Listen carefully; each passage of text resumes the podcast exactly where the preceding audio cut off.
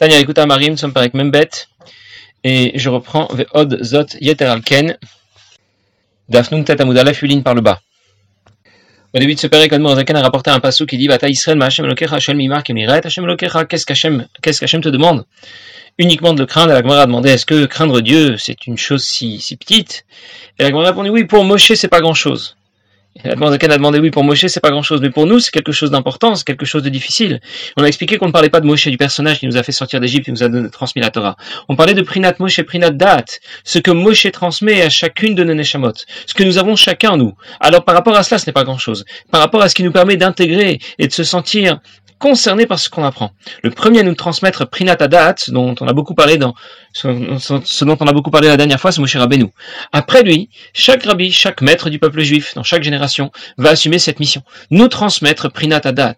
Cette transmission est assurée par les enseignements que l'on soit du rabbi, mais aussi par son gouf venefesh, comme la Zaken va le dire tout de suite, on va le dire dans les mots, c'est-à-dire que le corps et tout ce qui gravite autour de lui, dans ce monde matériel, vont aussi nous transmettre cette prinatadat. Alors, je vais déjà le lire dans les mots. Encore plus. Ce n'est pas seulement Moshe qui nous transmet prinatadat, la faculté de se sentir concerné par ce qu'on apprend par la présence de Dieu, mais tous les rébéim, tous les maîtres dans chaque génération,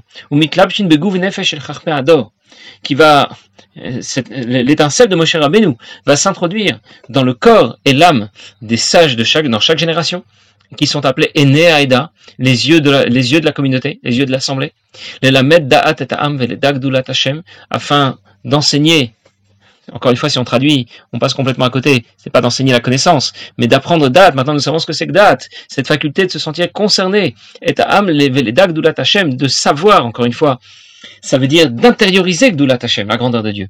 Ou belev nefesh, et ainsi de pouvoir le servir de tout son cœur, de toute son âme, qui avodash belev il est fiadat. Parce qu'on va servir Dieu à la hauteur de cet investissement il faut pas traduire de cette connaissance, mais à la façon dont on aura intégré, dont on aura intériorisé la connaissance de la grandeur de Dieu, la connaissance de la Torah, alors à ce moment-là, on sera en mesure d'aimer et de le craindre, comme comme dit le Pasuk, Shalem, connais le Dieu de ton Père, et alors tu pourras le servir d'un cœur sincère. Ça veut dire que dans chaque génération, il y a un rabbi qui assure la fonction de Moshe Rabbeinu, c'est-à-dire de nous transmettre Prinatadat, de nous faire vivre Torah Mitzot, de nous amener à nous sentir concernés. Ça veut dire qu'un rabbi, c'est pas seulement quelqu'un qui veut nous enseigner la Torah. Pour cela, on a des, on a on a des poskim, des grands maîtres de la Torah, des rabbinim en tout genre, qui vont nous enseigner la Torah. Le rabbi ne transmet pas qu'un enseignement. Il transmet un enseignement qui est chargé de divin, de Elokut. Apprendre, tu peux apprendre. Mais apprendre quelque chose qui sera chargé d'un contenu divin, ça c'est la particularité des rebbeim dans chaque génération. Il nous apporte prinata dat, la faculté d'intégrer ce qu'on apprend de se sentir vraiment concerné. Le reste suivra naturellement. Je vais aimer Dieu, je vais le craindre, etc. C'est d'ailleurs pour cette raison que bien que de grands chassidim comme Rabbi Elmi Parich, Rabbi Tzakazik Meomil, dont on a déjà parlé plusieurs fois, eh bien ces grands chassidim ont eux aussi euh, disserté, ont fait des dissertations de chassidou, des Mahamarim. Mais ces Mahamarim des grands chassidim ne sont pas tellement étudiés, même si leur contenu est tout à fait vrai. Mais ça reste simplement une très belle dissertation. Sur Atzilut, Keter et Insof, c'est très intéressant, mais c'est tout. Les Mahamarim des Rebbeim, c'est complètement différent. Ils ont un contenu divin, une charge divine, qui fera que le Mahamar va me parler davantage. Le Rabbi Yolkan donnait un exemple. Lorsqu'on demande à quelqu'un de dessiner un portrait, eh bien, il y a deux façons de dessiner un portrait. Le peintre va pouvoir dessiner chaque trait de caractère et il va tellement s'appliquer dans son travail que lorsqu'on va voir son œuvre terminée, on aura l'impression que celui qui est sur le tableau me regarde, et même lorsque je me déplace à droite ou à gauche, j'ai l'impression qu'il me fixe des yeux. C'est un regard qui se trouve dessiné, peint sur le tableau, mais qui en même temps est tellement vivant. Et puis un autre pourra dessiner un portrait, un peu de la même manière, mais de façon beaucoup moins vivante. Il va dessiner un grand rond, un grand cercle, une barre au milieu pour le nez, deux petits points pour les yeux, et un sourire, voilà, il va nous faire un smiley. On peut pas dire qu'il n'a rien fait, il a aussi fait un portrait. Il y a aussi des yeux, un nez, une bouche et le contour du visage. Mais évidemment, c'est un visage qui ne parle pas, qui n'est pas vivant. Et c'est là la différence qu'il y a entre les Mahamarim des très grands chassidim qui sont bien sûr très intéressants, mais qui n'ont absolument pas la charge, la charge vitale, la charge vivante des Mahamarim que les rébés nous ont, nous ont donné, nous ont enseigné. Et puisque la chassidoute ne vient pas seulement nous donner des informations, qu'on puisse simplement en connaître davantage sur Dieu, sur les malachim, sur les olamot, mais pour que ça nous bouleverse à l'intérieur, que ça nous engage à aimer Dieu, à craindre Dieu. Alors euh, c'est pour cette raison que les mamarim des grands chassidim ne sont pas tellement étudiés. On va plutôt euh, se focaliser sur les mamarim des rebbeim parce qu'on sait quelle charge divine elles, ces, ces mamarim possèdent. C'est d'ailleurs aussi pour cette raison que quand on, quand on répète une sikha ou un mamar du rabbi, mais il faut essayer de le rapporter tel quel, sans, ajouter de, de, petites notes personnelles. Parce que la sikha ou le mamar sont chargés d'une puissance qui est capable de nous faire ressentir les idées développées dans le mamar. Il y a une sikha où le rabbi demande euh, comment ça se fait que lorsque Moshe Rabbeinu euh, refuse au départ d'aller voir Paro, il explique à Kadesh Baruch qu'il bégaye. Dans la paracha suivante, ça s'aggrave, parce qu'il dit que Aral Sfataim, je ne peux même plus parler. Et finalement, il va se retrouver devant Paro, il va pouvoir lui parler, ça va être très fluide. Je croyais qu'il bégayait, je croyais même qu'il pouvait même plus parler. En plus, il y a un autre problème, c'est que lorsqu'il s'adressait à Paro, il lui parlait en Lashon Kodesh, une langue que Paro ne comprenait pas.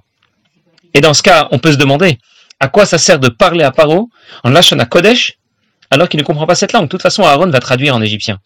Donc autant laisser Aaron aller voir Paro, lui expliquer quel est l'avertissement d'Akadash Baruch mais Moshe, a priori, n'a pas besoin d'y aller.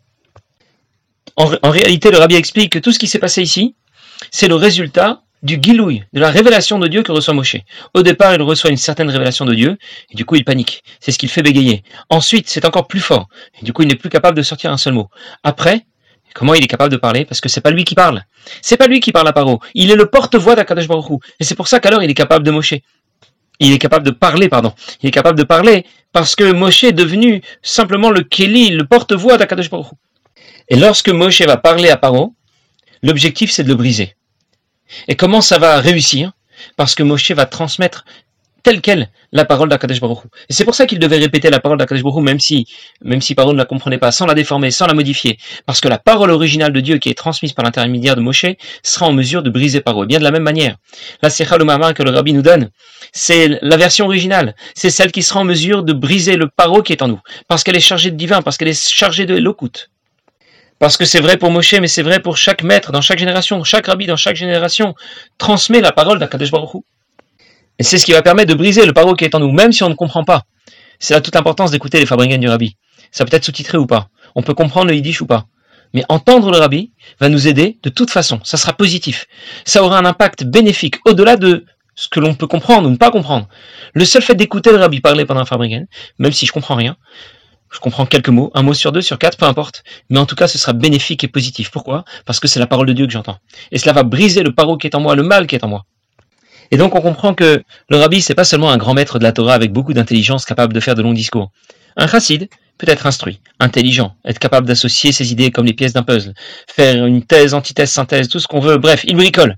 Un rabbi, c'est complètement différent. Le rabbi reçoit l'enseignement qu'il transmet qui lui est transmis directement du Gan Eden. D'ailleurs, quand on écoute les audios du rabbi au début de l'année Siout, les premières années, on se rend compte que le rabbi parlait très très vite. Puis ensuite, euh, une dizaine d'années plus tard, le rabbi ralentit un petit peu. Dans les lamed et les mêmes, le rythme ralentit encore un peu plus. Et au début, les chosrim avaient beaucoup de mal. Les, ceux qui euh, devaient écouter et répéter les sirot et les mamarim du rabbi avaient beaucoup de mal à, à, suivre le rabbi. Tellement, tellement il parlait vite. Alors ils ont demandé au rabbi de, ralentir un petit peu. Il a essayé, mais le rythme rapide revenait naturellement. Les chosrim se sont plaints. Ils n'y arrivaient plus. Ils avaient du mal à suivre le rythme. Et le rabbi a dit un jour au Rabbi Olkan qui lui en a parlé, il lui a dit, tu sais, je transmets au même rythme que je le reçois. Ça veut dire que le rabbi ne donne pas un chiot qu'il a bien préparé après avoir étudié. Le rabbi transmet l'enseignement qu'il reçoit. Et c'est pour cela que son enseignement est chargé de kdusha, chargé de divin. Ce n'est pas comme une compilation comme ferait un étudiant en fin de, troisième cycle. Il va présenter sa thèse. Qu'est-ce qu'il fait? Il ramasse plusieurs, plusieurs thèses, il en fait une petite compilation et puis voilà. Un rabbi transmet les enseignements qu'il reçoit d'en haut, qu'il reçoit de Dieu. D'ailleurs, on dit tous les jours dans Kriyat si vous écoutez Mitzvotai, mes Mitzvot, qui est en train de parler? C'est Moshe. Que dit le passage ensuite? Je vous donnerai la pluie dans vos champs, etc. Qui est encore en train de parler? C'est Moshe. Une seconde. Mais je croyais que c'était Dieu qui nous avait donné ces mitzvot. Et c'est Dieu qui fait tomber la pluie. C'est qu'en réalité, Moshe s'identifie totalement à Kadosh Baruch Le maître dans chaque génération. Il n'est pas, il est complètement transparent par rapport à Kadosh Baruch C'est le porte-voix d'Akadosh Baruch c'est tout. Et donc c'est la même chose pour chaque rabbi dans chaque génération. Il est, il n'est pas opaque, il est complètement transparent devant, devant Akadosh Baruch Alors si on a compris que le rabbi Les enseignements du rabbi sont chargés de Gdusha, sont chargés de Elokut, du divin. Mais Zaken a rajouté, a, rajouté que c'était aussi valable pour son gouffre Venefesh, pas seulement pour sa neshama, aussi pour son gouffre, pour son corps et tout ce qui gravite autour de lui dans ce monde, dans, dans ce monde matériel.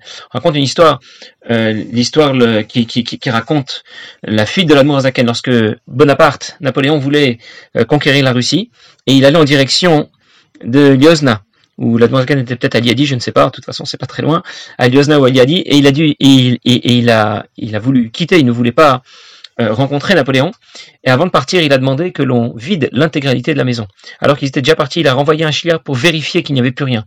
Et le chiliard a fini par trouver une petite paire de chaussures, de chaussons, peu importe, des pantoufles, qu'il a récupéré. Ensuite, on ne sait pas comment ça s'est déclaré, mais un incendie s'est déclaré et tout a brûlé. L'Admor Zaken était déjà sur la route, et lorsque Napoléon est arrivé en ville, eh bien, il a envoyé quelqu'un tout de suite pour chercher dans sa maison. Est-ce qu'on peut trouver encore un objet qui aurait appartenu à l'Admor Zaken Pourquoi Napoléon cherche un objet qui aurait appartenu à l'Admor Zaken Qu'est-ce que ça peut faire si on trouve ses pantoufles ou autre chose? Mais que Napoléon était conscient que dans chaque élément matériel qui appartient au rabbi se trouve un nitzut, une étincelle divine, une étincelle de Gdusha, à partir de laquelle la Gdusha rayonne. Il était conscient qu'à travers ces objets naturels qui appartiennent à l'Admorazaken, il y avait moyen de l'atteindre, de lui faire du mal. Ça veut dire que l'étincelle de Moshe Rabbeinu, qui s'introduit dans chacun des tzadikim, dans chaque génération, chacun des rebbeim dans chaque génération, s'introduit dans leur gouffre benefesh, bien sûr benefesh, dans sa neshama. Mais pourquoi dans le gouffre Dans le gouffre parce que nous, on aurait pu dire, mais le gouffre n'apporte, le, corps n'apporte rien de plus, a priori. C'est la neshama quand même qui, qui, qui, vaut, qui vaut davantage. Pourtant, nous vivons dans un monde où nous sommes très sensibles à ce qu'on voit, à ce qu'on entend, à ce qu'on touche. Et c'est pour cette raison que la destruction de Beth est vécue très difficilement. Même si on nous dit que Dieu se trouve maintenant près de nous, il se trouve dans les Abba Mochel dans les quatre modes de la dans la Torah, malgré tout, ça nous manque tout, ça nous manque tout de même de voir les corbanotes, de vivre l'expérience d'une journée dans le Beth. La sensation est importante pour nous. Et la Zakan explique donc que le Nitzuz de Moshe s'introduit Begouf Nefesh. Ça veut dire que c'est pas seulement la Neshama du Rabbi qui est chargé de Gdusha, pas seulement ses enseignements, même son corps, tout ce qui gravite autour de son corps. Il y a un certain Rabbi Yaakov qui a vécu, il était jeune à l'époque du Baal Tov, et il a vécu très longtemps. Un jour, quelqu'un l'a vu, quelqu'un a vu Rabbi Yaakov, qui semblait assez jeune, qui criait à quelqu'un qui était beaucoup plus âgé que lui. Alors quelqu'un qui les a vus, il a dit, monsieur, jeune homme, excusez-moi, mais vous devriez pas parler comme ça sur ce ton-là à quelqu'un qui est beaucoup plus âgé que vous. Et Rabbi Yaakov lui a dit, mais j'ai le droit de lui parler comme ça, je dois lui parler comme ça, c'est mon fils. Alors il était très étonné parce qu'il avait l'air vraiment beaucoup plus jeune que son fils. Et il lui a expliqué que lorsqu'il était jeune, il avait perdu ses parents, et c'est le Baal Tov qui l'avait recueilli, qui l'a pris sous ses ailes. Et en même temps, lorsqu'il était chez lui, eh bien, c'est lui qui s'occupe un petit peu euh, des petites tâches à faire à la maison, de donner un coup de balai par-ci par-là ou ce genre de choses. Très bien. Et un jour, le Baal était allongé sur son lit. Je vais pas dire qu'il faisait la sieste parce que quand le Baal est allongé sur son lit, on ne sait pas ce qui se passe, on ne sait pas ce qu'il est en train de réaliser, mais en tout cas, on aurait eu l'impression de l'extérieur qu'il faisait la sieste, mais on est persuadé qu'il la faisait pas. Et il raconte, Rabbi raconte qu'il était en train de balayer. Il savait que le Baal Shem Tov, euh, ça ne le dérangerait pas, donc il balayait dans la pièce. Et puis il est arrivé devant ses chaussures, ses chaussons, deux versions dans cette histoire. Bref, qui était à côté de son lit. Et puis à un moment, il a pensé, je vais soulever les chaussures, balayer en dessous, et ensuite je les repose. Puis après, il s'est dit une seconde, qui je suis pour oser, pour oser toucher les chaussures du Baal Shem Tov Ça se fait pas. Je vais nettoyer autour et puis c'est tout. Et puis finalement, c'est ce qu'il a fait, il a nettoyé autour et il les a pas touchés. Quand le Baal Shem Tov s'est réveillé, si on peut dire qu'il s'est réveillé, il s'est tout de suite adressé à lui, il lui a dit, tu as touché mes chaussures? Rabbi Yaakov lui dit non. Il dit, mais tu as pensé toucher mes chaussures? Il dit, oui, effectivement, mais je l'ai pas fait. Alors le Baal Shem Tov a poussé un grand soupir, il lui a dit, vraiment, bravo, parce que tu as très bien fait de ne pas avoir touché mes chaussures, de ne pas les avoir déplacées, parce que sinon, Hatzilut se serait écroulé. Bon, nous, on n'a pas compris ce que ça veut dire, mais ça veut dire, on, comprend dans, cette histoire que même les chaussures du Baal ça a l'air de rien des chaussures, c'est avec quoi on marche. Et pourtant, c'est chargé de Gdusha, c'est pénétré par la Gdusha. Autant, moins, plus, mais en tout cas, c'est pénétré Gdusha, comme les Mamarim, comme les Sirot, comme tout le reste. Alors, ce Rabbi Yaakov a écrit un livre ensuite qui s'appelle Amtachat Yaakov, mais tout ça, nous montre que la Gdusha n'intègre pas seulement la Neshama du Rabbi. Elle intègre aussi son corps, sa maison, son bureau, tout ce qui gravite autour de son corps va être chargé de Gdusha. Et c'est dans cet esprit, pour ceux qui auront l'occasion de se rendre euh, chez le rabbi, de pouvoir rentrer dans son bureau, mettre la main sur sa poignée. Il faut imaginer, sur ce bureau, le rabbi, euh, le rabbi se tenait derrière ce bureau, il était assis sur cette chaise. Ce sont des objets, des murs qui sont pénétrés de Gdusha. La poignée de la porte sur laquelle il a dû mettre sa main. Je ne sais pas si on l'a changé déjà depuis, mais en tout cas, un, ensemble, un, environnement qui n'est pas seulement euh, une antiquité, un vestige de, de l'époque où le rabbi euh, se trouvait euh, se, se, trouvait ici. C'est un endroit qui est chargé et pénétré de Gdusha. Alors c'est comme ça que fonctionne le récepteur qui transmet la parole de Dieu au Béné Israël. Il est composé d'un rabbi qui reçoit la parole de Dieu, un peu comme à l'époque, à l'époque du Mishkan. Il y avait un Mishkan, un Aaron, des Kruvim, Moshe qui reçoit la parole de Dieu et qui le transmet au Béné Israël. C'est sur ce mode que tout fonctionne depuis l'époque du Mishkan et ou Atid ou Omer. Et plus tard, lorsque Mashiach viendra, c'est écrit ou les morts de Hashem. Plus personne n'aura besoin de dire les uns aux autres euh, connaissez Hashem un peu mieux. Kulam Tout le monde me connaîtra. Ça veut dire que ce système récepteur qui transmet la parole de Dieu au Bnei Israël, qui était composé du Mishkan, du Aaron, des Kruvim et de Moshe Rabbeinu, bien il existe toujours. Il y a dans Écouter les Borim un long développement que fait le rabbi précédent au sujet de Yirmiyahu Mibabroisk. Et il raconte que son, fils raconte, il avait seulement 6-7 ans, il raconte comment les chassidim, il a accompagné les chassidim qui se rendaient chez le Tzemar Tzedek, les Farbringen qu'il y avait sur la route. Il a assisté à ce voyage et il, le rabbi en parle très, très, très longuement. Et puis il s'arrête sur deux points. Pourquoi on appelle la, rencontre d'un chassid avec son rabbi une yichidout, un entretien privé? Et pourquoi on danse quand on sort de la yichidout Et son père lui a expliqué. Maintenant, nous n'avons plus de Mishkan, nous n'avons plus de Aaron, nous n'avons plus de Kruvim. Mais à l'époque, Lorsque quelqu'un, le Kohen Gadol, pouvait rentrer dans, à Yerushalayim, dans le Beth Amikdash, dans le Kodesh HaKodashim, il était seul là-bas. Et lorsqu'il sortait du Kodesh HaKodashim, après Yom Kippur Beshalom, alors il faisait une grande fête. Eh bien nous maintenant, nous n'avons plus de Mishkan, nous n'avons plus de Aaron, plus de Kruvim. Mais Yerushalayim, il lui a dit, c'est Lubavitch. Le Beth Amikdash, c'est le Beth HaKnesset du Rabbi. Le Kodesh HaKodashim, c'est son bureau. Et le Rabbi, c'est le Aaron et les Luchot. Et comme le Kohen Gadol rentrait seul dans le Kodesh HaKodashim, quand un chassid rentre euh, chez, dans, dans, dans, le bureau du rabbi, eh bien lui aussi il rentre seul. Pour ça on appelle ça une yichidout. Quand le Kohen Gadol sort Béchalom et qu'il danse après Yom Kippour, eh bien on fait aussi une grande fête lorsque quelqu'un sort du bureau du rabbi. Ça veut dire qu'on comprend tout cela qu'il y a de nombreux rabbanim, de nombreux tzadikim, de nombreux conférenciers de talent, mais un rabbi, il y en a qu'un. Il n'y en a qu'un seul. Ce n'est pas qu'un grand rabbin ou un grand sadique. Il transmet la parole de Dieu de façon directe, et c'est ce qui va nous toucher et va nous transmettre date Belokut. Passez une bonne journée.